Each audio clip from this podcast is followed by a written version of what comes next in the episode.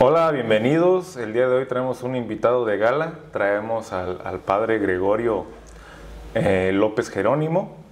Eh, es, él es estudiante en la Universidad Intercultural Indígena de Michoacán. Está estudiando la licenciatura en Lengua y Cultura, pero también tiene de base una licenciatura en italiano. ¿Es así, padre?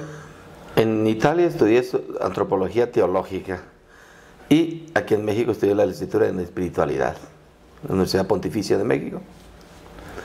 En Italia estudié con los jesuitas y lo que es la antropología y acá la espiritualidad, cuerpo y alma. Y hoy estudiamos ya un pueblo, una cultura. Muy bien, padre. Este, bueno, para comenzar, una pregunta pues que le hacemos a todos los invitados. Eh, desde su perspectiva, y es una pregunta un poco complicada, porque pues los seres humanos hacemos un buen de cosas, no nos limitamos a una sola actividad. Eh, ¿Quién es el padre Gregorio? Te lo voy a decir en palabras de mi recién ah, director de tesis, dijo, es el hombre más combativo que he conocido. Y así me considero. Pero mi nombre, mi nombre Gregorio, viene el nombre de una palabra griega, gregoreo, del verbo gregoreo, que es ver, vigilar, observar. Por tanto, Gregorio es aquel que debe estar siempre atento, despierto, vigilante. Y mi trabajo lo he hecho en esa línea, de estar siempre despierto, vigilando que no está haciendo bien el gobierno, que no hace bien mm, eh, mi pueblo, que no hace bien un grupo, quien sea. Entonces, mi trabajo ha sido profético en ese sentido, que tiene que estar siempre vigilante a mi pueblo y alzando la voz en nombre de Dios. Otra pregunta que, que tal vez este, ya la estuvo trabajando un poco. Eh, ¿Por qué se dedica usted a lo que se dedica. Y más que nada a ser sacerdote, ¿no? Que también es como su profesión o un oficio. Es profesión, ¿no? Es una profesión base. Yo me dedico a esto porque me encontré un día con un maestro, el maestro Jesús, que es el que ha asumido y ha asimilado y ha encarnado mal humano. Cuando supe que Jesús había asumido y encarnado lo humano, a mí me, he enamorado de lo humano. Si yo, me, yo tengo vacas, yo me había dedicado como veterinario a las vacas, tengo aguacates como ingeniero a cuidar plaguicidas. No me había dedicado a lo humano. Sí, el aguacate le sirve al, ser humano, la leche le sirve al ser humano. Pero desde que vi que Jesús encarnó en esta naturaleza humana, me enamoré de esa naturaleza y no he encontrado cosa más divina en la tierra que lo humano. Tanto así que mi ministerio lo he dedicado a los santos de carne y hueso y no a los santos de yeso. Ya ahorita comenté que usted estudia la licenciatura en lengua y cultura en la UIM. También preguntarle por qué la UIM y por qué estudiar una nueva licenciatura y más que nada en lengua y cultura. Yo soy de apellido Jerónimo, soy de raza purépecha, soy nacido en un pueblo que se llama Pareo. Paré en, en Purépecha es Nopales, el pueblo de los Nopales. En Tancítaro, municipio de Tancítaro, es un pueblo originario en usos y costumbres, pero mm, me había salido yo de, esa, de este mundo hermoso que es el pueblo y la cultura purépecha. Hoy decido incursionar en este camino por un personaje que me mucho atención es don Vasco de Quiroga. El trabajo de Vasco de Quiroga me ha, ha llamado mucho la atención y de hecho venir a estudiar la lengua purépecha es con un proyecto que se llama Tras las huellas de don Vasco. Yo he hecho un trabajo en mi, en mi trabajo de espiritualidad, puse, trabajé sobre Vasco de Quiroga, sobre la misericordia de don Vasco de Quiroga, la catequesis de Vasco de Quiroga, la justicia en Vasco de Quiroga, y la espiritualidad en Vasco de Quiroga. Es cuatro ejes de Vasco de Quiroga. Bueno, pues ahora pues vamos a la huella de Don Vasco. Al venir a la meseta de Purépecha, yo vengo buscando las huellas de Don Vasco. Es aprender la lengua, mi lengua, mi lengua madre, pero también es conocer más a mi pueblo, es conocer sus costumbres, sus tradiciones, su rica mm, espiritualidad y tradición eh, religiosa. Yo vengo más que aprender, más, más a aprender más que a enseñar. No vengo ni siquiera como sacerdote, ¿eh? vengo como un turista más a estudiar. Eh, bueno, veo que pues es muy humilde usted, pero ¿no se le hace complicado a veces este, tomar esa posición de humildad? ¿O, no, ha visto, o no ha estado usted en situaciones donde ve que algunos este, compañeros eh, tal vez les hace falta acercarse a Dios o de alguna manera tener esa humildad para pues, aprender, para aprender? Yo creo que la, actitud más sencilla de un alumno es eh, desnudarte. Desnudarte, y yo me desnudo de todas mis... Eh, otra palabra que digamos es, le llama hoy en la ciencia, es este, pues es formatearte. También hay cosas que hay que quitar. Yo tengo presupuestos, por ejemplo, he estudiado la teología de liberación, he estado con los jesuitas, he estudiado el marxismo, he, estudiado, si tú quieres, hasta la masonería, he estudiado varias ciencias que, hoy, hoy están en boga, pero tienes que quitar a un lado esto, resetearte y tomar lo que es genuino, lo que es honesto. Estoy estudiando un tema que se llama la casumpicua, es decir, todos los valores, toda la axiología, toda la ética de los tatakeri, todo lo, lo que a lo mejor hemos perdido. Yo vengo buscando ese labón perdido, donde está la felicidad, donde está la plenitud. Estoy convencido de que yo no vine a hacer dinero, ni a hacer fama, ni poder, sino a ser feliz. Y estoy buscando exactamente con mi pueblo lo que a ellos les hace ser felices. ¿Pudiera, este, para las personas que no saben qué es un tatakeri, explicar? Tatakeri es el anciano del pueblo, el hombre sabio y prudente, pero también virtuoso, que se gana el respeto, que se gana el don. Don Santiago, don Alfredo, don Gregorio, ese título de don. Entonces, eh, yo aspiro a ser un tatakeri, un, un, un kashumpiti. Un kashumpiti es el hombre virtuoso que puede orientar a la juventud, que puede dar un buen consejo, porque lo ha vivido, pero también lo, está refrendando con su vida. Mm, ¿Quién otorga esto? Es como un cargo, ¿no? ¿Quién, quién otorga el cargo de tata? En la comunidad. La comunidad es el quien te dice, eres un, un turista, turista, aquel que solo es el mirandilla, o para que te digan tata, es porque te dan, te ese respeto y esa autoridad, esa credibilidad. Aquí hay una palabra muy importante que te voy a utilizar, yo puedo ser un buen creyente, pero no puedo, a lo mejor no soy creíble. Yo prefiero ser creíble más que creyente, porque me encuentro entre muchos pastores muy creyentes, pero nada de creíbles. Entonces, mi, mi tesis es muy sencilla, ser más creíble que creyente. Ok, tener como que sus acciones tengan... Un respaldo. Sí. ¿Sí? Concuerden, ¿no? Con lo que dice. Tengo una fundación que se llama El Buen Samaritano, precisamente me dedico a eso, estar buscando quién necesita, quién necesita un apoyo. Por ejemplo, ahorita me, me dedico mucho al tema de los desplazados del presidente forzoso del Estado de Michoacán, ayudarles, asesorarlos en todo el tema migratorio. Pero también tengo otro, una fundación que se llama Cristos. Cristos, como esta cruz es la, el símbolo de ese Cristos. Cristos son un acróstico de, de siete palabras, ciudadanos, responsables de impulsar el sano tejido del orden social. Cristos. Esa la tengo en Estados Unidos y aquí en México, el buen samaritano. Cristos únicamente se dedica a buscar becas para los hijos de hispanos que no pudieron estudiar, que quiero que triunfen, que quiero que no se queden truncados por falta de apoyo. Entonces buscamos apoyos entre los grandes empresarios y entre IRS, que es la, el SAT de Estados Unidos nos revisa año con año que todo lo que recibimos haya sido asignado con equidad y justicia. De, su fundación, ¿tiene una página web o algo para ponerlo en la descripción? Sí, Quien vea este podcast, pues le eche una leída, ¿no? A los requisitos. Tengo, tengo las dos, Cristos y, y el Buen Samaritano. Ah, ok. La del Buen Samaritano, vamos enfocada a... Qué en la línea de la defensa de los derechos humanos. Ah, la defensa de los derechos humanos.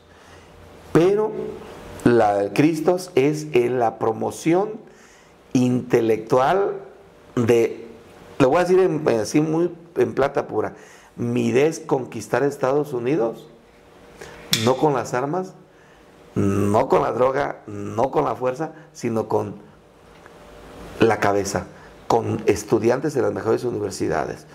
En las 10 universidades tenemos alumnos en Harvard, en Oxford, eh, en Stanford, en Berkeley, en Santa Clarita, en la Ignacio de Loyola, en, en eh, Austin, en las mejores universidades de Estados Unidos, tener mexicanos, michoacanos, preparándose para mí sería pues, como un hijo, un hijo bien preparado. Mi idea es conquistar Estados Unidos a través de Cristos, a través de hombres y mujeres de buena voluntad. Se llama Cristos levadura social. Entonces, siendo levadura social, un país donde hay cada loco, cada muchacho drogado, que queremos gente, ¿qué les estamos exigiendo? Cinco cosas que no tenga absolutamente nada que ver con terrorismo, nada que ver con mafias, nada que ver con pandillas, nada de tatuajes y con la firme decisión de ser levadura social, es decir, con buenas notas. Esos son como los cinco requisitos para que sea miembro de Cristos.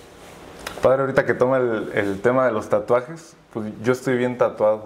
¿Cuál es el problema contra los tatuajes? No, el, el, chico que va a empezar, que también entre en esta línea, libre, libre de todo. Aquí hay tres, tres potencias del alma que yo les pido. hay que trabajarle mucho. Que son, no son mías, son de San Ignacio de Loyola. Son inteligencia, libertad y voluntad. Si voy a agarrar a un chico, de un, adolescente que quiero, te voy a pedir esto, porque si ya tienes tatuaje, ya te van a, difícilmente te van a meter en el ejército, te van a meter en, una empresa, te van a poner límites. Y no quiero que tengas ni un límite, ni un obstáculo. O sea, puedo rescatar, a lo mejor si encuentro a alguien, tengo un tocayo, Gregorio Boyle, en Los Ángeles, estamos en comunión con él, él agarra puro tatuado. Entonces, él, hay un tatuado, se lo mando a él y él lo destatúa. Hay máquinas, unas máquinas alemanas, y limpiarlos y luego poderles a trabajar. ¿Para qué? Para que tenga más libertad, no, se te vea señalado en lo más mínimo. ¿sí? Pero es rescatarlo, rescatarlo desde un principio, ponerles esa condición. Habrá chicos que vienen todo adelante, ¿no? Pero sí que sea excelente. La excelencia es lo que nosotros aspiramos a, la, perfección, a, a lo a lo grande, digamos. ¿eh? Esperamos a la disciplina. Con disciplina, ciertamente. Perfecto. Estoy de acuerdo, padre. Entonces yo si quisiera, porque mire, por ejemplo, yo pues tengo toda la, manga tatuada. O sea. No, pues igual, digo, eh, o sea, tú ya lo tienes y, y yo te pediría, pues, y pues sí. me das una buena razón, adelante. Que, que, sea, que sea libre, que sea libre, porque hay cosas que, por ejemplo, la, como alguien que tiene una preferencia sexual diferente a la mía, pues vas con libertad, con voluntad, adelante. ¿sí? El Papa mismo lo dice, nosotros no podemos este, juzgar a alguien que ha decidido con libertad, voluntad e inteligencia. Son las tres potencias del alma, inteligencia, libertad y voluntad. Lo que sea, pero si tienes bajo esos tres ángulos, bien hecho. Ok, padre. Ahorita que toma el, el tema de la homosexualidad, este, entiendo que lo respeta la iglesia, pero Bajo su perspectiva, ¿cree que puedan ir al cielo al ser homosexuales? ¿Cómo no? O sea, no, hay ningún problema. Eh, yo, este, fíjate, lo que acaba de decir el Papa en este último documento es, ok, no los podemos casar porque no es un sacramento, pero yo te puedo bendecir. Bueno, yo bendigo perros y gatos, ¿por qué no bendecir a un cristiano?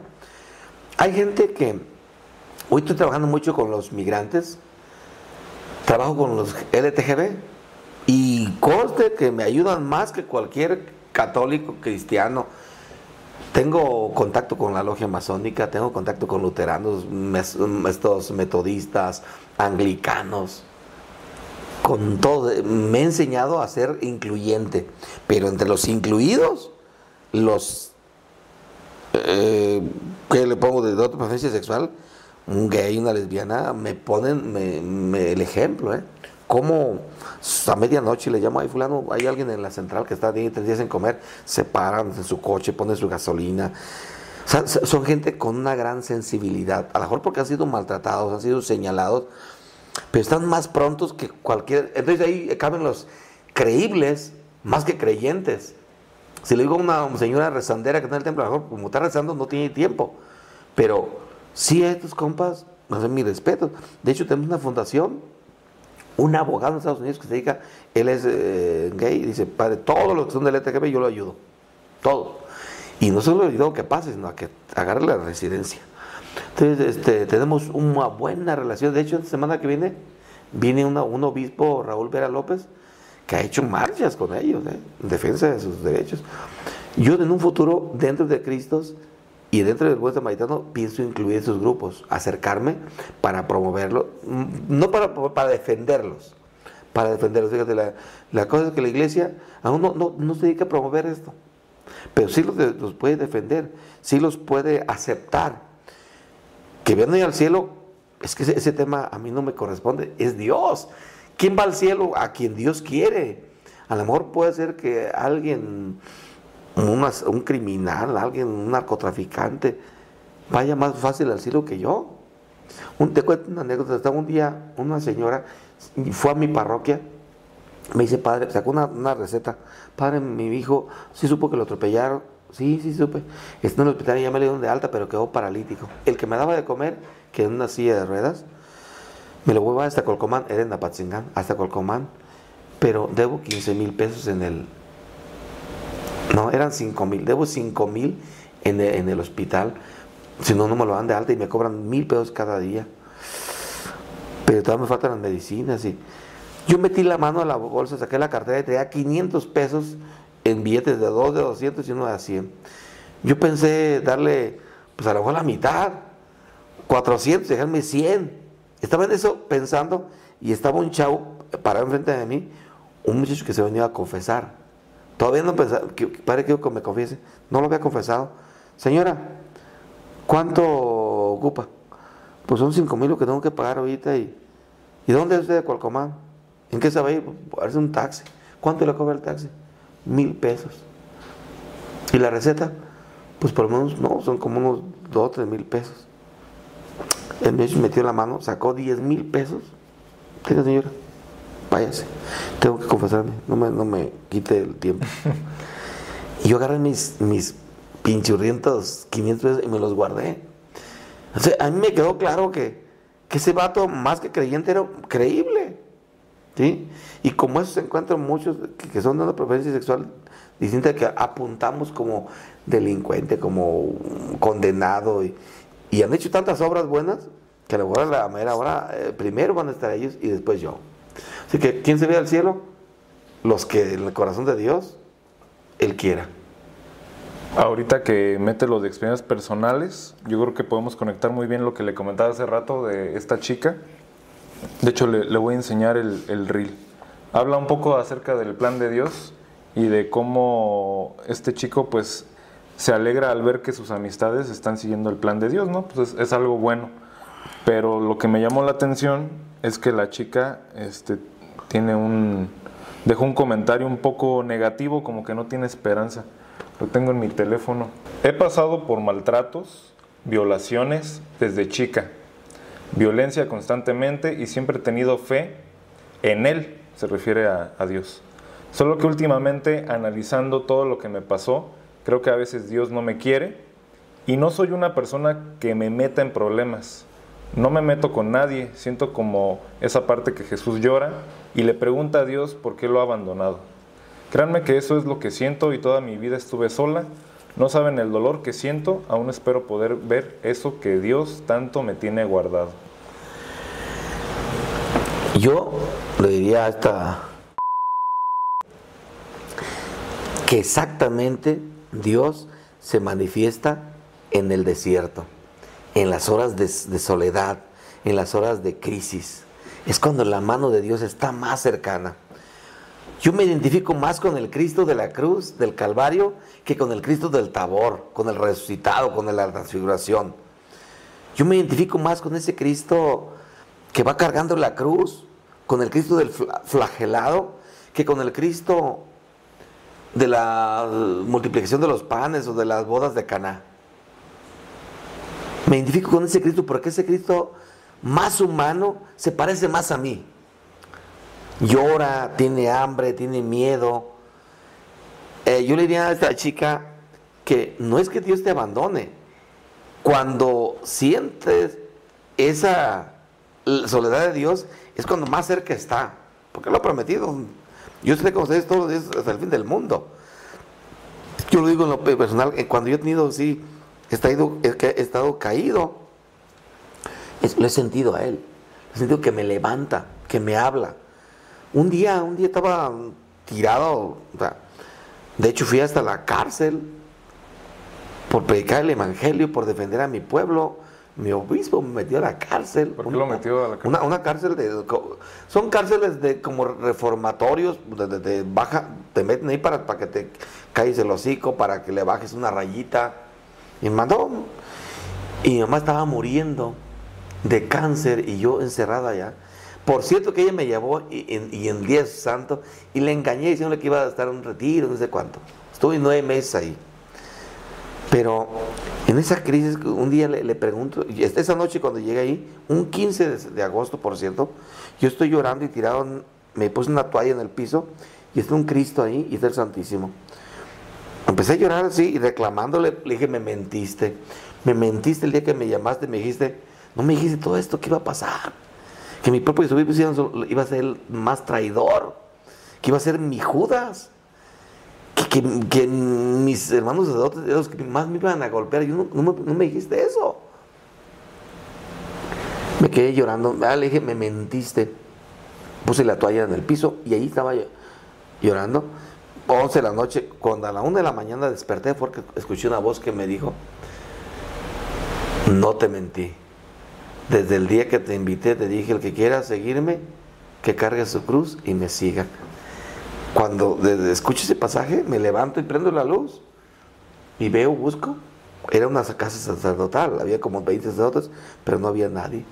Y aquella voz estaba ahí golpeando. Y te lo digo, quien quiera seguirme, que cargue su cruz y me siga. Desde ahí entendí que ser amigo de Dios, necesariamente tengo que cargar la cruz. Tengo que llevar a cruz. Cuando no tengo cruz, entonces me preocupo. De chica Ana Paula. Cuando no tengo cruz me preocupo porque las cosas andan mal. Porque ser amigo de Jesús es cargar la cruz y es seguir sus huellas, sus pasos. Si él ha pasado traición, injurias, amenazas, muerte, que no voy a pasar yo.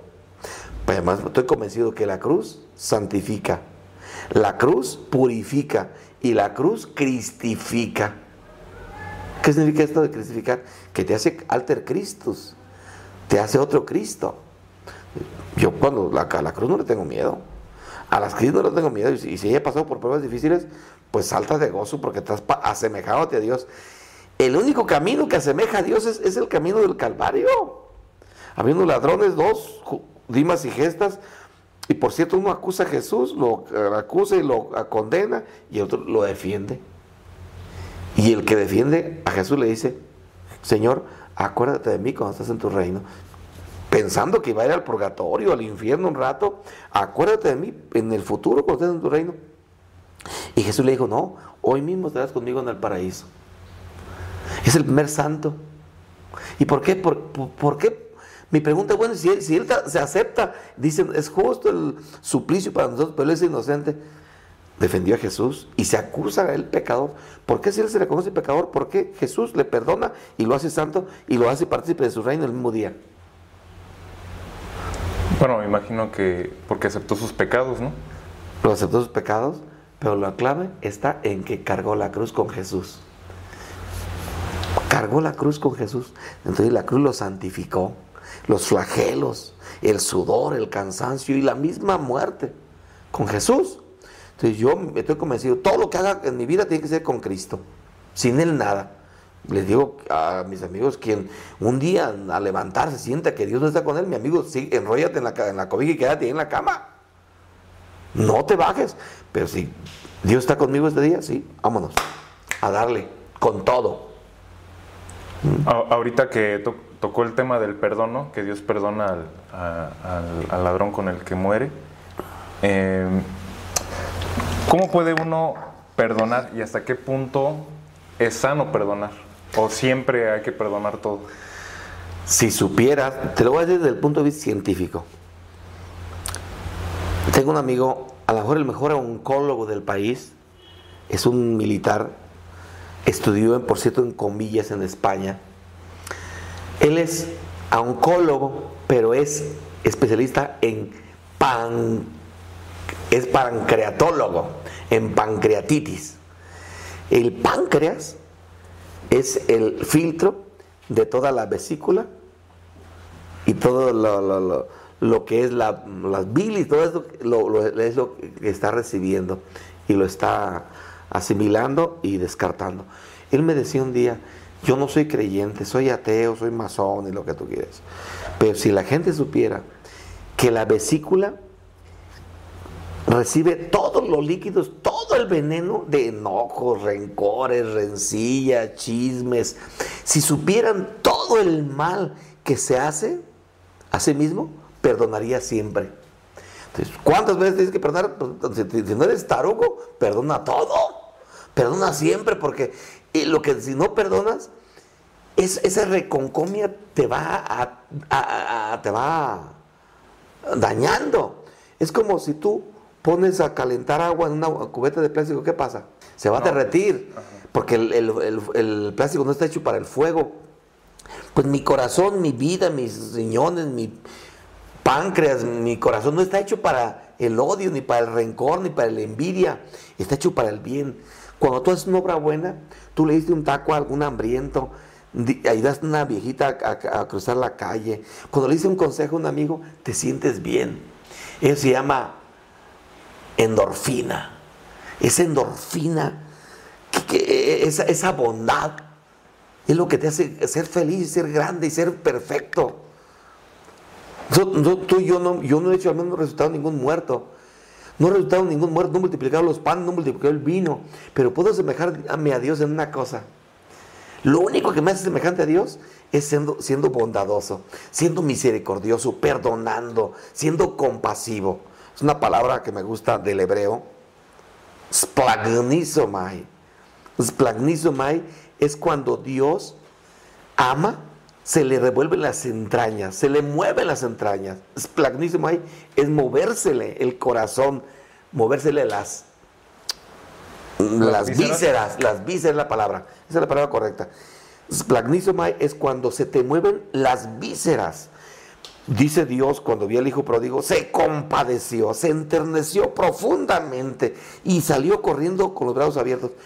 Pues cuando el, ser humano sufre o experimenta un esplagnizomai, es el signo más perfecto para asemejarte a Dios. Es decir, siendo bondadoso, siendo compasivo, siendo misericordioso, perdonando, amando. Pues, compa, pues, y eso es lo que te hace ser feliz he amado. La vida no consiste en, tener 100 años. Hay quienes piensan que hacen cirugía. Yo cuando veo que gente que hace cirugía por todo lo que puede vivir muchos años, no, compa, la vida no consiste en vivir muchos años, sino en, amar cada instante de la vida. En, significa en la cantidad de amor que le apliques a cada minuto que Dios te da. Alguien puede vivir San José, este, eh, este niño guayo José Sánchez del Río vivió 14 años y fue feliz. Eh, Luis, Luis Gonzaga murió a los 22 años, un joven eh, lleno de, lepra porque trabajaba con leprosos, feliz, feliz. Él decía, mi vida consiste en hacer extraordinario lo ordinario. Será como disfrutar el presente prácticamente. Sí. No, yo voy a ser santo, decía él, haciendo lo ordinario de manera extraordinaria. Lo que me toque hacer, si te toca barrer, barrer bien.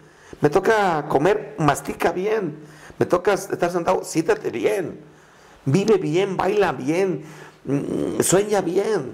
Hoy el Papa dice, los santos son los santos aquí que traen jeans, que traen tenis, que van al cine, que comen pizza, que toman Coca-Cola, que les gusta la buena música, que se divierten sanamente. Esos son los santos normales, no anormales. es, vivir con intensidad. A, a poner toda la carne en el asador. Con todo. Subir el volumen hasta el tope, al full. Creo yo así que la santidad. De, correr riesgos también. Decíamos, pues, el, y el perdón eh, o el rencor, pues ese ni tengo tiempo. Yo no tengo, a mí mucha gente que me ha hecho daño, mucha gente. Yo, yo, no tengo tiempo ni siquiera de anotar sus nombres, ni de pensar cómo me los voy a joder, ni. No. Cuando es alguien que quiere, ahí ya está complicado, ¿no? Pues si realmente lo quiero, es más fácil perdonarle. Porque voy a reconocer primero que la jeteó. A ver, una pareja, le falló, le fue infiel uno al otro. Bueno, también pregúntate, ¿en qué fallé yo para que me fuera infiel? A lo mejor el gato se fue con el vecino porque no le tenía las whiskas, porque le cerré la puerta, en algo fallé. ¿Qué me, eh, más bien fíjate, la caída del hermano tiene que decirte a ti en qué fallaste tú. Cuando tu hijo se hizo drogadicto, si tu hijo se accidentó, pregúntate, ¿en qué fallaste tú? En vez de agarrarte los moquetazos, entonces, sí, interesante. El amor es eso, el amor es no pensar en el otro, no pensar en ti mismo, sino en el otro. ¿Qué necesita? ¿Sí? Cuando hay esa dinámica de uno vive para el otro y el otro para, para el otro, en esa alteridad, voy a llamarla así, para esa alteridad, vivo para el alter, no para el ego, sino para el otro. A ver, voy a ir al cine, ¿qué película le gustaría? Ahí sería como de ceder, ¿no? No, sí, sí, no, pero en el noviazgo, en el, matrimonio, tienes que ver de, aquí para allá. De aquí para allá, no de allá para acá. ¿Sí? ¿Qué es lo que me gusta a mí? Vamos a un restaurante, ¿qué comida le gusta? China, japonesa, mexicana. Ah, pensar pues, cómo quiero quedar bien una florecita, el chocolate. O sea, siempre pensando, pero realmente, y ahorita no pensamos así, pensamos en mí. ¿Qué, es lo que me... Es más, me arreglo, pero para mí, generalmente ya ahorita se arregla uno, o sea, las mujeres mismas se arreglan para sí, para sí mismas. No es para agradar a las otras, no, para sí mismas. Entonces, en esa parte ha ganado hoy, en, el griego hay una palabra que es el eros y el agape, agapao. El agapao viene el agape o amor, es la palabra amor y el eros divide la palabra erótico. ¿sí? Es la diferencia, la gran diferencia entre agapao y, y eros es una gran distancia. No es lo mismo querer que amar. ¿sí? Eh, entonces, cuando tú piensas en, tu placer, en lo que te hace feliz, en lo que te complace, en lo que te llena, ya valiste. Pero en cambio, si es en lo que el otro necesita. El mejor ejemplo es mi madre o tu madre, que pensaban primero dar de comer a ellos, aunque ellas no comieran. Ellas andaban comiendo las obras de los, que, de los chiquillos, somos 11. Mi mamá servía los platos y, y ella terminaba comiendo con lo que sobraba. Yo nunca le vi un reloj, una, joya, una, una laja. nunca pensó en comprarse algo para lucir. Siempre era el estudio, los libros, los zapatos, los tenis, el pasaje, los alimentos. Es el verdadero amor. ¿Su mamá este, los crió sola? O, no, con mi papá, pero, pero ella prácticamente ella fue madre y padre, porque mi papá fue, él fue espalda mojada, estuvo siempre en Estados Unidos y pues mm, prácticamente mi mamá fue la que sacó el toro al, agua. ¿Once hijos? Once. ¿De la misma edad, todos chiquitos? Sí, todos así, uno, uno, un año tras otro. Ok, eh. no, muy complicado. Así es. Sí, no, no estará fácil. Y pues ahorita que tocó el tema del amor padre, también se me quedó. Entonces, si algo se acaba, no es amor, sería nada más lo quiso. fue, amor fue un cariño, una cosa. El amor tiene que, es como una buena lumbre, aunque esté en rescoldo, le soplas y hay brasas, ¿sí? Un, amor verdadero no, no muere. A, Congar y von Baltasar. Von Baltasar es un teólogo suizo que estuvo en el Concilio Vaticano II. Tiene un libro que, que me gusta, se llama Solo el amor es digno de crédito, porque el amor nunca muere. De todos los valores, fíjate, de todos los valores, desde la. ¿Qué valor? La, justicia, la verdad, la paz, la honestidad, todos los valores que tú quieras, que es la casumpicua. el único valor eterno es el amor. Es el que nunca muere. ¿Por qué? Porque es el único que ha sido pasado, pasó por la, cruz, fue cernido, es el único valor que ha sido cernido en el, en arnero de Dios, en el arnero de Dios y ha, vencido. Cristo resucitó por, porque supo amar, fíjate, por amor. La resurrección de Cristo está sustentada en el amor. Por eso digo, el único valor que nunca muere es el amor. Hay una frase que digo mucho, y entre el amor, el amor de madre es el único que nunca muere. Sí, porque nunca va a dejar de ser su hijo, ¿no? Sí, es el único que perdura. El amor de una madre, que es el, es el amor más semejante al de Dios. El ser humano más excelso y más semejante a Dios, para mí la mujer. Primero porque tiene la capacidad de, procreación, tiene la capacidad de, ternura, de piedad, de misericordia, de escucha, de bondad. ¿Cuántas virtudes encuentra una mujer? Y que en el hombre sí las hay, pero están más escondidas. Entonces yo siempre digo, pues si hay un ser humano, un ser vivo, semejante a Dios, es la mujer. Ahorita que está hablando de, esa virtud que también puede ser como un pensamiento, se puede relacionar con el estoicismo un poco, pero aquí mi duda es, ¿esta virtud se relaciona con lo que estábamos comentando del plan de Dios? Claro. ¿Cómo un hombre o una mujer, cómo puede encontrar su plan que Dios le tiene preparado? Muy sencillo. La, bueno, la primera es en la oración. En un plan místico, tienes que estar en, ese... Si quieres hablar con el presidente de la República, pues ten el teléfono de él para que entres en ese mismo canal. Si quieres ver el plan de Dios, pues ponte en su canal. Y el plan de, para eh, ponerte con Dios, primero, pues es, la oración. Pero después sigue otro paso. Realmente nos quedamos todos ahí. Después viene la contemplación. ¿Sí? La contemplación y después la imitación. Tratar de imitar ese plan. Ahí está mi, clave, mi, clave de vida, mi secreto de vida. Es que yo trato de imitar al maestro. Pues no me lo voy a llegar ni a, las, ni a los tobillos. Pero inténtalo, hombre. Inténtalo. Entonces, es la oración, la contemplación, pues viene, la imitación. Eh, Tomás de Kempis tiene un libro muy bonito que se llama La imitación de Cristo. Y especialmente, tienes que hacer de tu vida una imitación, replicar, tratar de, asimilar muchos gestos de Él.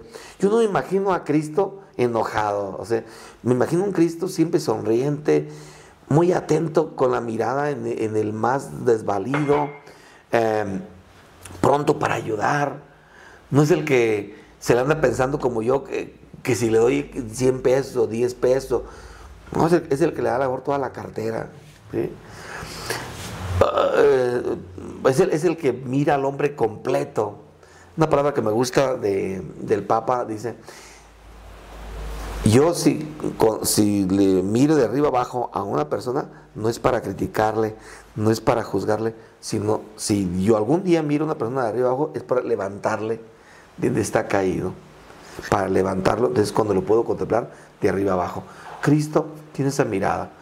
Entonces, la, la clave es esa, primero tratar de eh, poderte en el canal de Dios. Segundo, verte a ti mismo Ver de ti mismo qué cualidades tienes, qué virtudes tienes, qué, qué, talentos te ha dado Dios. Si, si, yo me veo que traigo un mazadón en la mano, pues a lo mejor Dios quiere que haga surcos. Si mido dos metros, a lo mejor Dios quiere que sea basquetbolista. O sea, yo de acuerdo a mis virtudes, voy a preguntarle a Dios, pero también voy a responderle de acuerdo a mis virtudes. Entonces, es bien clave. Quiero cumplir el plan de Dios cumplir su voluntad, tengo que verme a mí mismo, hacer una introspección, una mirada intuitiva y reveladora que me responde y me diga para qué soy útil, pero siempre encajando en este plan de salvación, en este reinado de Dios. Yo, por ejemplo, me pregunto, hoy te vengo, estoy en la mesa purépecha, estoy con los purépechas. Ahí Dios, ¿qué, ¿qué, quiere de mí?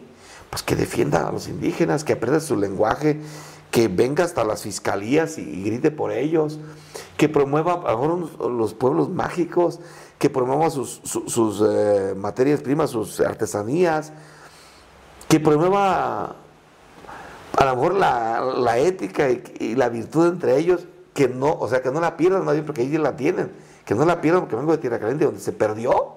Pues dile, compas, no, pacten con la delincuencia, no negocien con el demonio, van a perderla. en ese sentido, vengo, pues estoy tratando de responder al plan de Dios, pero en una situación concreta. Decía Ortega y Gasset, yo soy, yo y mis circunstancias. Bueno, ahí en ese yo y mis circunstancias tengo que responder al plan de Dios. Eh, bueno, como le comentaba al principio, de que pues uno como ser humano a veces tiene varios talentos, ¿no? Y ciertos gustos y, preferencias. Entonces, si algún gusto o alguna actividad que nos gusta hacer se nos está dando, ¿cómo podemos reconocer si esto que se está dando realmente es el plan de Dios o es un gusto personal? clave es, fíjate, es bien importante. Primero, si es bueno. Ah, que me gusta la moto, me gusta la droga. Eh, compa, lo que estás haciendo es bueno.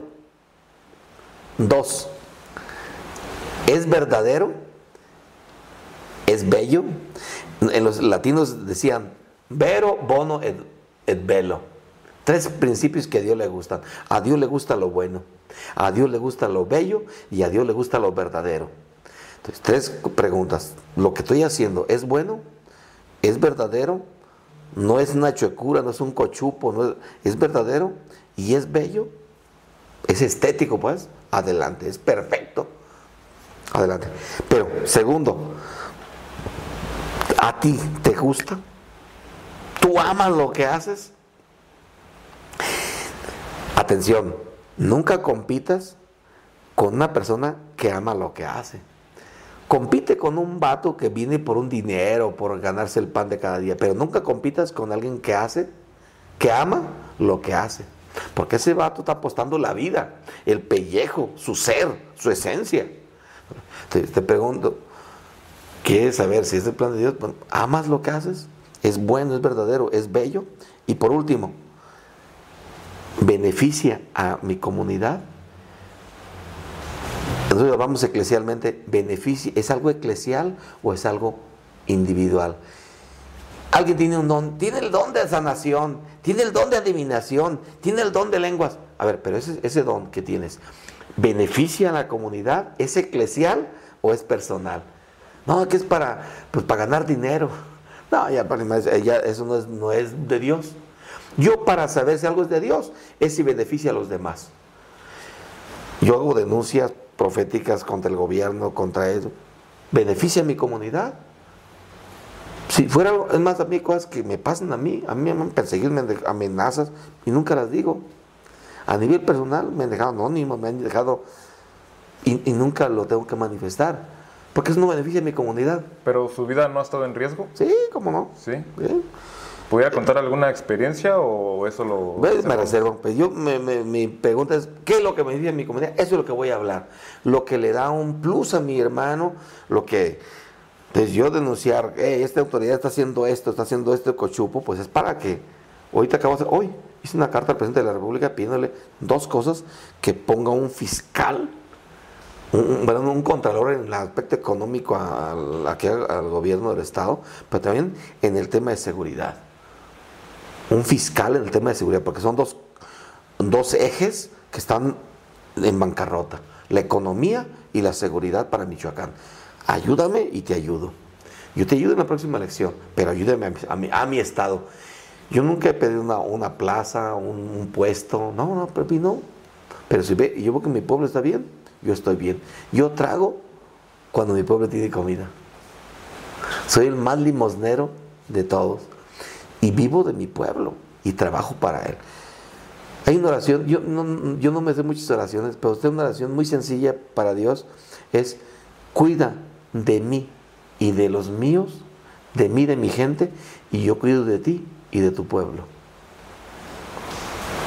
Cuida, de, es el pacto que tenemos con Dios.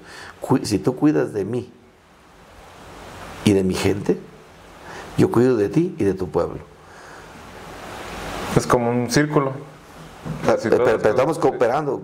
Él me protege y yo lo protejo. Yo protejo a su pueblo. Tengo una tesis, acabo de hacer, mi tesis se llamó Místicos de Ojos Abiertos. Realmente nosotros pensamos que para ser santo hay que cerrar los ojos, irte a, una montaña, la fuga a monte y ser santo allá. No, queremos santos aquí dentro del mundo. Aquí donde hacen los adobes, aquí santos en el hogar, ahí donde se quiebran las, vajillas, donde se mientan, se recuerdan el 10 de mayo, ahí queremos que sean santos. Porque, porque, te, perdo, porque te peleaste, pero perdonas. Tiene la capacidad de resarcir la herida, de, tiene la capacidad de ser como el, aquel que se cosía con solo, como era el, este, Matrix, ¿cómo, cómo, se llama? El, que se cosía solo. ¿Se curaba solo? Este que se, la mano y se la arreglaba el solo. Deadpool. ¿Sí, no? Bueno, eh, que tenga la capacidad de curar mi mamá con una saliva nos curaba y sana, sana colita, sana. Bueno, pues tiene la capacidad de, hacer, de sanar de esta manera. Y eso, eso es, eh, eh, es, el amor. El amor es lo que sana todo. Pero mi tesis sobre, sobre eh, la místicos de ojos abiertos, hay una frase que dice, yo no he encontrado en ningún, he recorrido varios países buscando un lugar santo, donde pueda haberme solas con Dios y no lo he encontrado. Entonces es una tesis, dice, no hay lugar, en un solo lugar en la tierra donde pueda haberme a solas con Dios a espaldas de la suerte de mi pueblo. No existe en toda la tierra un solo lugar sagrado donde pueda verme a solas con Dios a espaldas de la suerte de mi pueblo. O sea, necesariamente, necesariamente tengo que vérmelas con mi pueblo y con Dios. Entonces, a lo que decías el plan de Dios, ¿cómo saberlo? Primero, si es bueno, si es santo, si es puro, si es perfecto. Pero por otro lado, si me gusta y si lo hago con pasión y con amor. Y por último, si tiene que ver con la comunidad. Que se beneficie la comunidad. Dime lo que hizo Jesús. Todo lo que hizo era siempre mirando la comunidad. La multiplicación de los panes, la multiplicación del vino, la, a la sanación de un enfermo era para que fuera a la comunidad, sana la suegra de Pedro, para que se ponga a servir a la, familia, a la comunidad. Mm, cuando sana, resucita a Lázaro, lo hace para que la comunidad se beneficie y vea la capacidad que tiene de levantar de los muertos y crea en la resurrección. Cuando, todo lo que Jesús hace, la pesca milagrosa, todo es viendo a la comunidad, no el bien personal. Plan de Dios es comunitario o es individual, es egoísta. Cuando iba un político que está robando a manos llenas, como, hey, ese es el plan de Dios, ¿estás cumpliendo el plan de Dios? ¿Estás beneficiando a la comunidad o la estás tiznando? Mi abuelo decía una frase, el día que me ordené, me, fue a, mi, eh, a la catedral y me dijo, hijo, te voy a dar un consejo, trata de ayudar a tus hermanos, que tu vocación sea ayudar a tus hermanos. Y si no los puedes ayudar, al menos no los tiznes. Y ya cumpliste con toda la ley y los profetas. O sea, la comunidad, ayudar. Trata de ayudar a tus hermanos. Si no los puedes ayudar, al menos no los tiznes y ya hiciste mucho. Sí, o sea, si no es el bien, bueno, mínimo no hagas el, mal. mal. no lo hagas, exacto. Ok, padre. Ahora nos vamos a ir más con usted Em, en su experiencia como sacerdote, ¿cómo equilibra la necesidad de libertad personal con las responsabilidades y compromisos que tiene con su vocación como padre? El equilibrio es hacerlo todo en, esta dinámica de Dios, en esta mística de Dios, en ese lente de Dios, preguntarle, ¿qué quieres de mí? ¿Qué, ¿Aquí dónde le doy? Aquí, yo muchas tengo que callarme, muchas cosas callarlas o salirme. Yo cuando veo que no me ocupo, me hago a un lado y cuando tengo que entrar, le entro. Entonces, no veo ninguna limitante. El, equilibrio es exactamente tener la capacidad de escuchar. Yo tengo, tengo cinco, cinco sentidos que he manejado muchos sentidos espirituales. No, tenemos los cinco sentidos, olfato, ¿qué más? El tacto, la vista, el oído. Yo, yo he tratado de cultivar cinco sentidos. Eso lo aprendí del pueblo de Gaza. Estuve yo en, Palestina y platicando con alguno, en, una gente decía, nosotros aquí en, terrenos de guerra nos hemos habituado a cultivar al menos siete sentidos. Ah, caray, sí, tenerla. Y a ver, explico esto. El primero es lo que tienen muchas mamás, las corazonadas. Manejar, hacerle caso al corazón. Hay corazonadas. Dios habla a través del corazón. Pero también son las los presentimientos. Entonces, una cosa es acá y otra es acá, el presentir. Otra, tercera, muy parecida, la intuición. Tener la capacidad de intuir, de leer los signos de los tiempos. Si tú vas por la carretera y ves una llanta tirada, o si tú ves una piedra ahí tirada, ¿qué puedes pensar? Pues a lo mejor está ya un derrumbe, hay peligro. Ves una vaca y me hace frenas porque son signos de los tiempos. Ves guerra, ves muchos drogadictos, ves mucha prostitución, ves mucha pobreza. Es un signo que tiene que llevarte a intuir algo. ¿Sí? Entonces, primero, presentimientos, corazonadas, intuiciones. Un, tercer, un cuarto es discernimiento. Discernimiento es la intelequia, poder en juego también toda esta, toda esta capacidad intelectiva que tenemos. Y la última son las emociones del espíritu, el oído. Tener la capacidad de escuchar la voz de Dios, a lo mejor hasta en el más ínfimo, en el más minúsculo.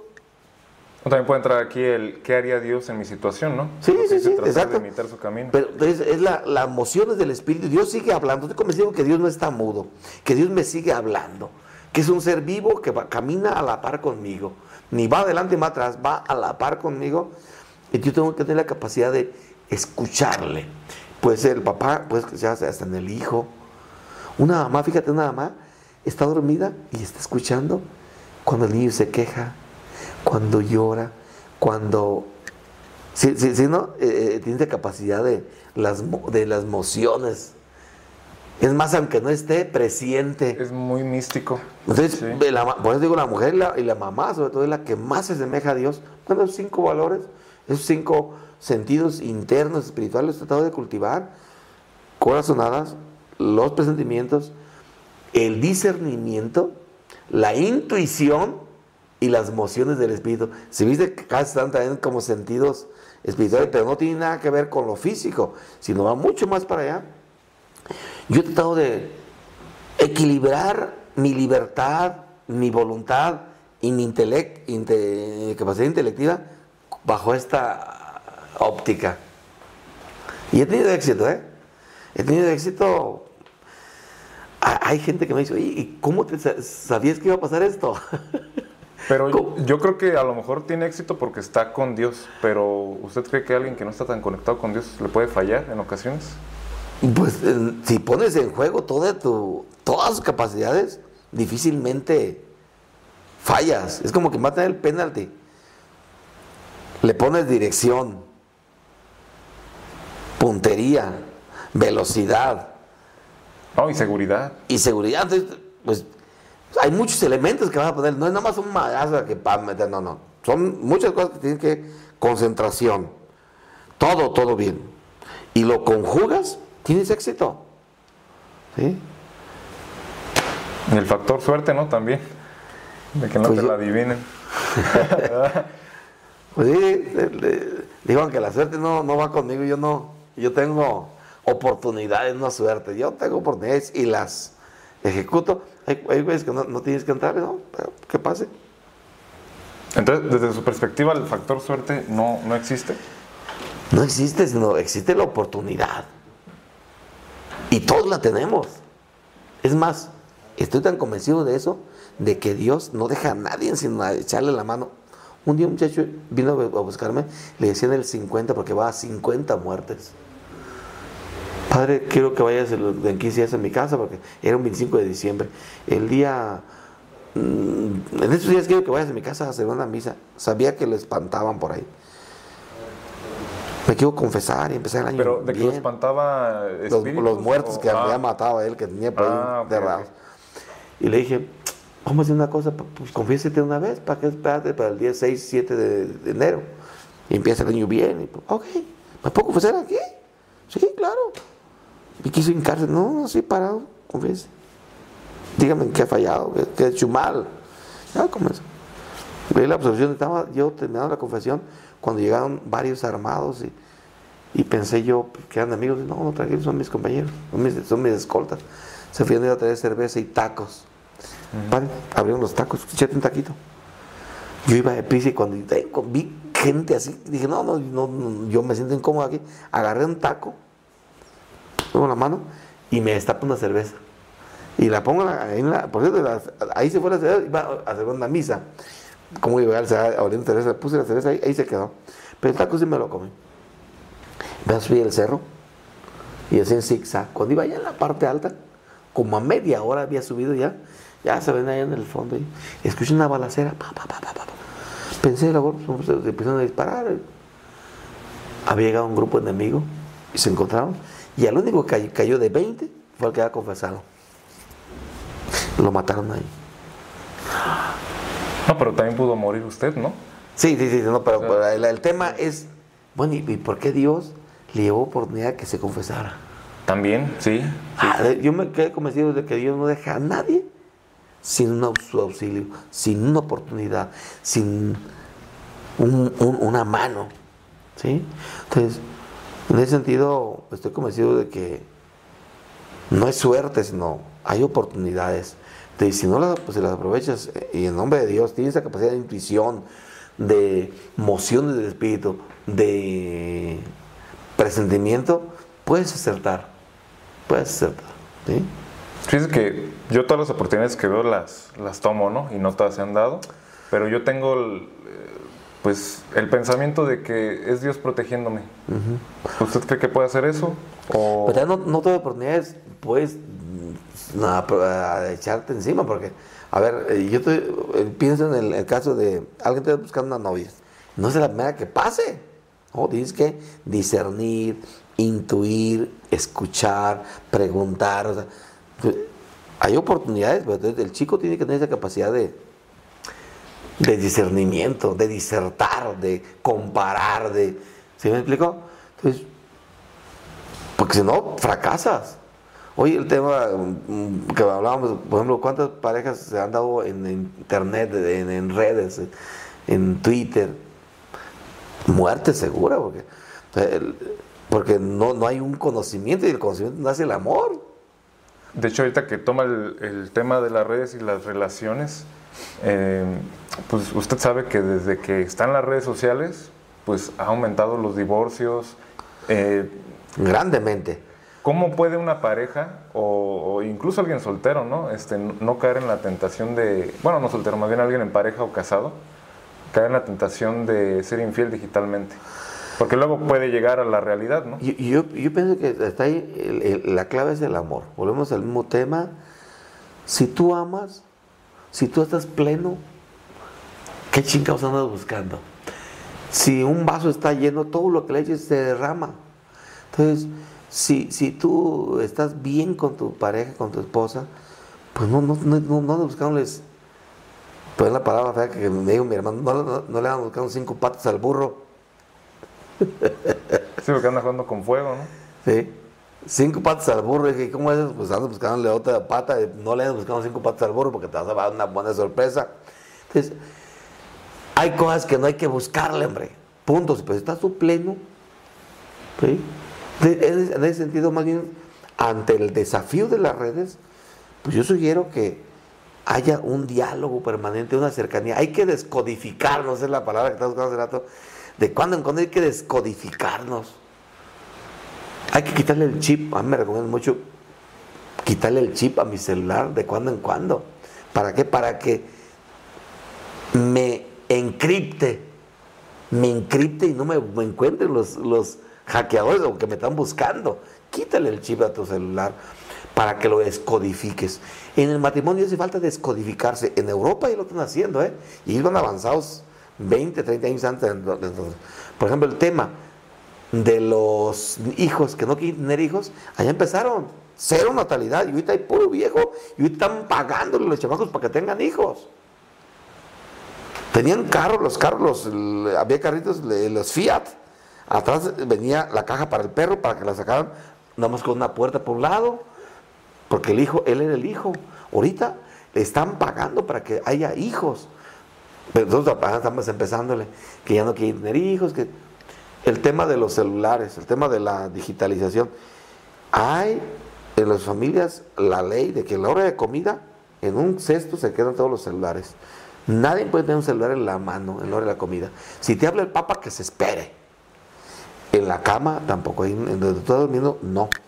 Ahí es descansar. También tenemos que tener esa capacidad de, de saber ubicarnos, ¿sí? Ubicarnos. Pero también descodificarnos. Hay un día en la semana que no hay celulares. Todo el mundo sale a la casa de campo y dejan el celular en la casa, ¿eh? Solo llevan el celular del coche. Y todo el mundo lo, lo deja en su casa. Ese día de libertad, de diálogo, de encuentro. Yo que ocupamos las parejas ante el reto y el desafío de las redes, necesitan descodificarse de cuando en cuando, saber horarios. Y también es clave, no perder el noviazgo. Ya apenas se casan, ya deja de ser mi reina. Antes buscaban muchos piropos. Una terapia, hacer terapias de la yo le llamo así como la logoterapia, la uh, piroterapia, piropoterapia. Yo los pongo que se miren a, la contemplación, la dinámica de contemplación. No, no, no admirarle, no es contemplarle. ¿Sí? Y es también, le, llama, le llama el Papa eh, contemplar, pero también sorprender. Hemos perdido la capacidad de, de sorpresa. Cuando era novio le sorprendía con unas flores, sacaba un chicle, sacaba un chocolate, sacaba Lo inesperado. una prenda. Ya perdimos la capacidad de sorpresa.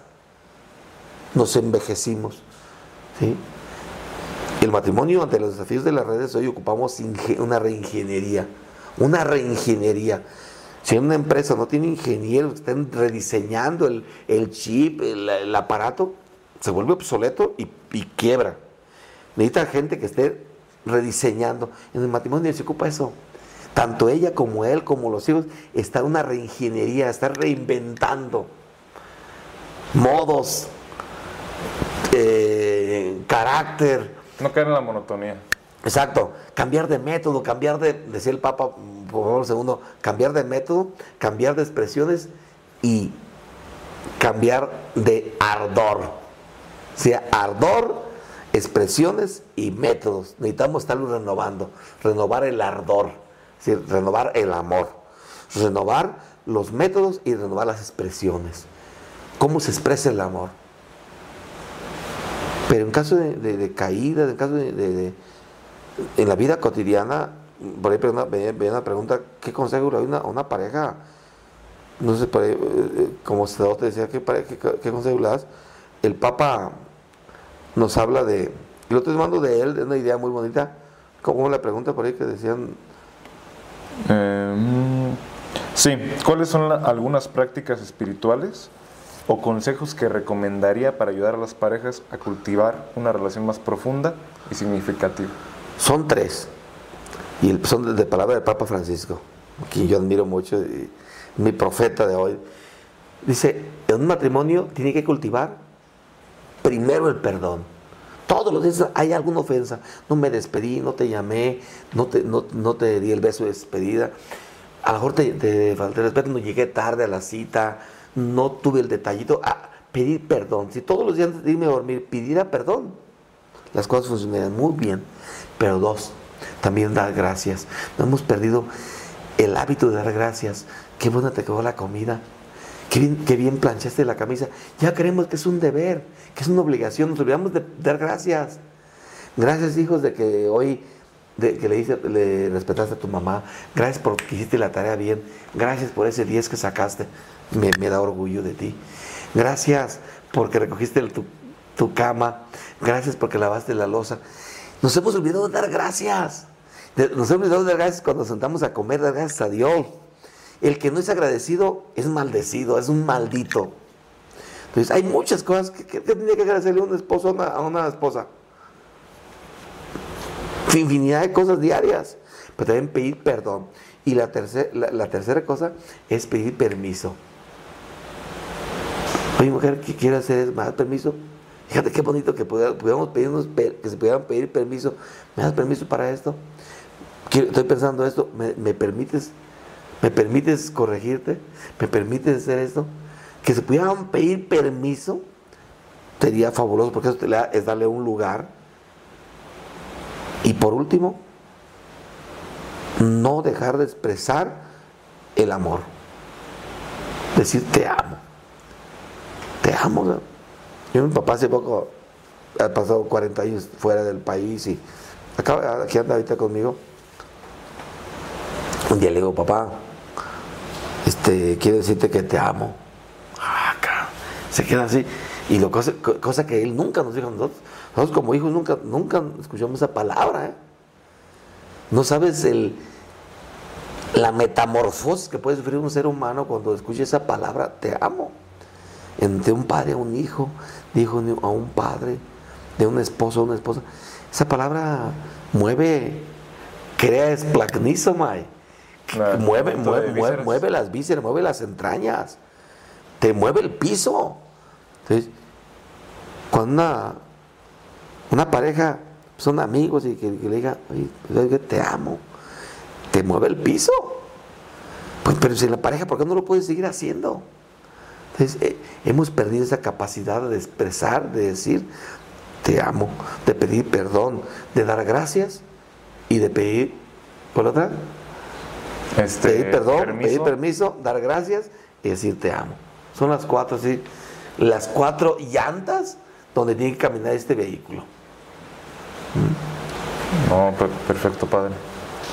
Eh, bueno, le iba a decir, este, nada más que no quería interrumpirlo, pero yo en pláticas con amigos, con familia, eh, pues ve que aquí en México pues es un poco machista el asunto, ¿no? Eh, muchos dicen, no, yo que voy a andar pidiendo permiso. Pero, ¿qué le podemos decir a, ese tipo de familiares incluso? Porque uno no quiere meterse en broncas, ¿no? Pues mira, ah, dicen que no, que es mandilado eso. Pues para mí, Oye, escuché una frase, ocupamos más hombres y menos machos. Hoy ocupamos más hombres y menos machos. Un macho puede decir, pues me vale madre y hago lo que me... Aquí me hicieron estrena. Eso es fácil. Pero pedir perdón cuando lo has jeteado implica reconocer el error, humillarte. Ocupa hincarte si se ocupa, si es necesario hincarte. Ocupa resarcir, hacerte un compromiso. Un, plan de vida, nosotros tenemos la penitencia, pues una penitencia. Tenerlos, para ser hombre se ocupa tener muchos pantalones. Para ser macho, cualquier burro puede hacerlo. Entonces, yo creo que pedir perdón, pedir permiso, dar gracias, decir te amo, se ocupa ser mucho hombre o mucha mujer. Ahorita que toma el tema del, compromiso, que es importante, ¿usted qué opina de hoy en día de las relaciones abiertas que existen? Porque ahí no hay un compromiso. ¿Cree que realmente puedan llegar a ser felices? El, el compromiso trae... El amor debe ser un compromiso. Si hay amor verdadero, oye, que quiero casarme bien por las 20 leyes, no hay lío. Porque te amo, no te quiero, te amo. Pero cuando no hay un verdadero amor, no hay compromiso. El, compromiso necesariamente trae dolor y trae cruz. Eh, Esa de amores perros, ¿cómo se llama? La película. Al, final dice la, la mamá, dice el hijo que está consolando. ¿Quién dijo que el amor no trae dolor? Necesariamente el amor trae compromiso. A mí, por ejemplo, el sacerdocio me trae un compromiso. Y un compromiso de por vida. Oye, que me moví en tapete una muchacha. No, compa. Pues. Como perro en portillo, yo la frase que tú dices, como perro en portillo es hasta que salga hasta, la, hasta el otro día, no hay chance de, recular. para atrás ni para agarrar vuelo. ¿sí? Así que, y es un compromiso. Yo, yo, yo siento un verdadero compromiso con mi pueblo, un compromiso con la verdad, un compromiso con la justicia, un compromiso con la paz, un compromiso con los derechos humanos. La siguiente semana estamos aquí hay una reunión a nivel nacional en Morelia sobre la Comisión de Derechos Humanos. Voy a estar asistiendo. Eh, con distintos gremios, defensores de derechos humanos, buscadoras de desaparecidos. Incluso otras religiones también. Sí, sí, sí, sí, sí. Para mí el proyecto de Dios está mucho más allá de la iglesia católica. La iglesia católica no tiene la, la, verdad plena, no, tiene una verdad. Ahorita se me vino una, duda muy buena. ¿Por qué eligió usted este, ser católico y no otra religión? Yo, yo soy más que católico, soy cristiano. Y ser cristiano es ser de Cristo, ser el proyecto de Cristo. La Iglesia Católica tiene la plenitud de los medios, tiene la plenitud, tiene todos los sacramentos, tiene... Yo no elegí ser católico, nací en una iglesia católica, una iglesia, mm, en, una familia muy creyente y no me siento defraudado. ¿eh? nacería y volvería a ser católico, pero más que católico, más que un grupo cerrado, aferrado a una fe, ¿no? Es un proyecto de Cristo y el proyecto de Cristo, salvar a los hombres, va mucho más allá de las religiones. Está en todas las religiones. Gandhi, Gandhi estoy convencido que a lo mejor él, eh, está en el cielo. Luther King, Nelson Mandela, Les Valesa, tantos eh, líderes sociales que, dieron la vida por, la paz, por los derechos humanos de su pueblo. Estoy seguro que, son santos. Si Gandhi fuera, hubiera sido católico, sería santo. Él lo dijo. Yo podía ver, si fuera católico, yo sería santo solo con las bienaventuranzas. Bienaventurados los pobres de espíritu, porque ellos verdaderos. Bienaventurados los mansos de corazón. Bienaventurados los pacíficos. Él decía, si yo fuera católico, nada más con el capítulo 5 de San Mateo, yo sería santo. ¿Sí? Y la santidad consiste en eso, o sea, en tratar de hacer las cosas como el maestro las hiciera. Y entonces con toda la gama de errores que tenemos, con todas las limitantes, Dios cuando me eligió sabía de todas estas limitantes y ese se animó a decirme, Gregorio, sígueme. Te animó a invitarme a ser su amigo. Te animó a invitarme a ser su amigo. Y, y intento ser su amigo. Oh, qué padre. Este, pues mire, eh, quiero eh, tocar más temas con usted, pero creo que esto ya se alargaría mucho. Pero en un siguiente podcast a mí me gustaría tocar este temas como de, cómo vive un padre, el cuánto ganan, ya como más el aspecto ya lo económico, ¿no? Y, meternos ya como en lo laboral. Ahorita fue más como de pareja, consejos para los jóvenes. Perfecto. Yo creo que también sería muy bueno tomar, este, tocar los temas de las drogas, el alcoholismo, todo eso. Perfecto. Si usted está abierto, pues, en, otro podcast. De hecho, eh, estoy ayudando mucho con los grupos de alcohólicos anónimos. Yo trabajo con ellos, trabajo con 20 grupos de la meseta purépecha, de los AA. Los AA, los acompaño cada 8 días. Acabo de estar en la Santa Fe de la Laguna, en Erongarícuaro, en Comachuén, en me voy a me, me toda la meseta purépecha hablando sobre el tema de las drogas y de hecho yo tengo un centro de rehabilitación. La, el buen samaritano comenzó con gentes en condición de calle y casi todos drogadictos.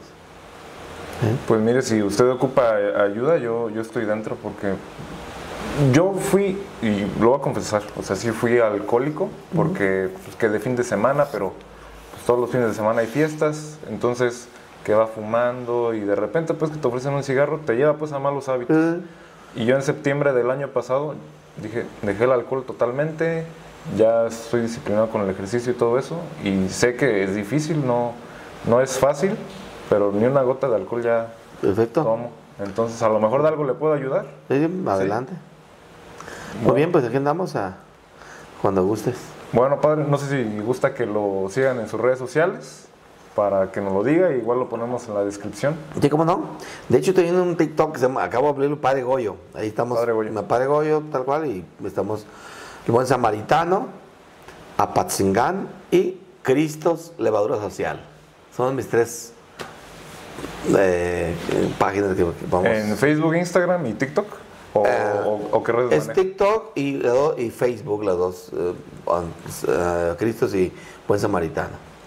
Perfecto, padre. Bueno, pues le agradecemos por, por la charla del día de hoy. Ok. Eh, aprendí mucho, la verdad. Este, de hecho, me siento así como, no sé, como que me cambió un poquito la, la plática. Sí, sí me tocó el corazón, la verdad. Bueno, pues ahí estamos a, a la orden y todo para adelante. Pues muchas gracias, padre. Pues ahí estamos. Sale, Dios lo bendiga.